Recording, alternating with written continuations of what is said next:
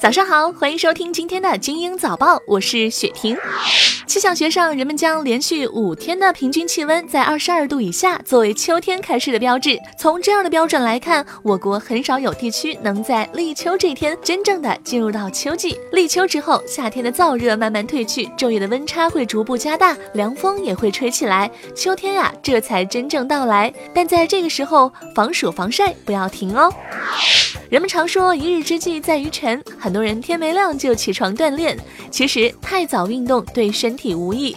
清晨太阳没有升或者是刚刚升起的时候，植物光合作用不足，氧浓度相对较低，而且经过一夜的城市废气积累，空气质量相对较差。建议还是在太阳升起后再进行运动锻炼。此外，有专家指出，人体血压在早晨六点到八点迎来第一个高峰期，运动会增加心脏负荷，升高血压，尤其对高血压及心脑血管疾病患者来说，不太适合太早进行体育锻炼。专家表示，人体的最佳运动时间段有两个：上午十点到十一点和下午的四点到六点。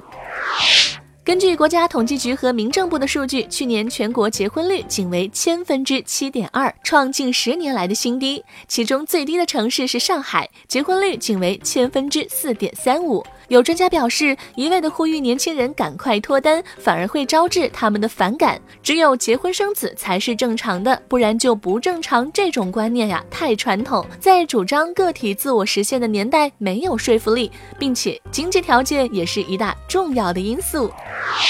当地时间八月八号九点，备受关注的天津男子张某凡在泰国杀妻骗保一案在开庭。记者从受害人小杰的家属处了解到，小杰的父母及三叔都已经在六号再次到达泰国，准备作为检方证人出庭。原告代理律师方文川的助理张宏元向记者确认，这两天庭审都将由小杰家属出庭作证。十三号，被告人张某凡出庭陈述，本案不会当庭宣判，或需等待一到两。个月。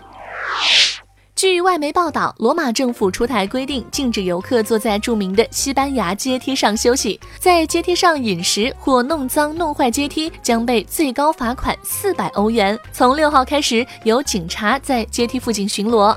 西班牙阶梯毗邻西班牙广场，始建于一七二一年，共有一百三十八级，是全欧洲最长与最宽的阶梯。它因奥黛丽·赫本在好莱坞电影《罗马假日》中坐在台阶上吃冰淇淋的一幕，而成为了罗马最热门的景点之一。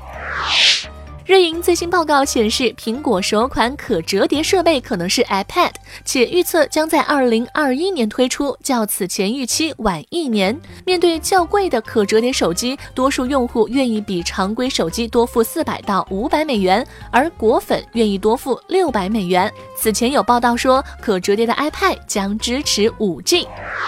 今天的精英早报就到这里，我是精英九五五电台的雪婷，祝你度过美好的一天，明早见。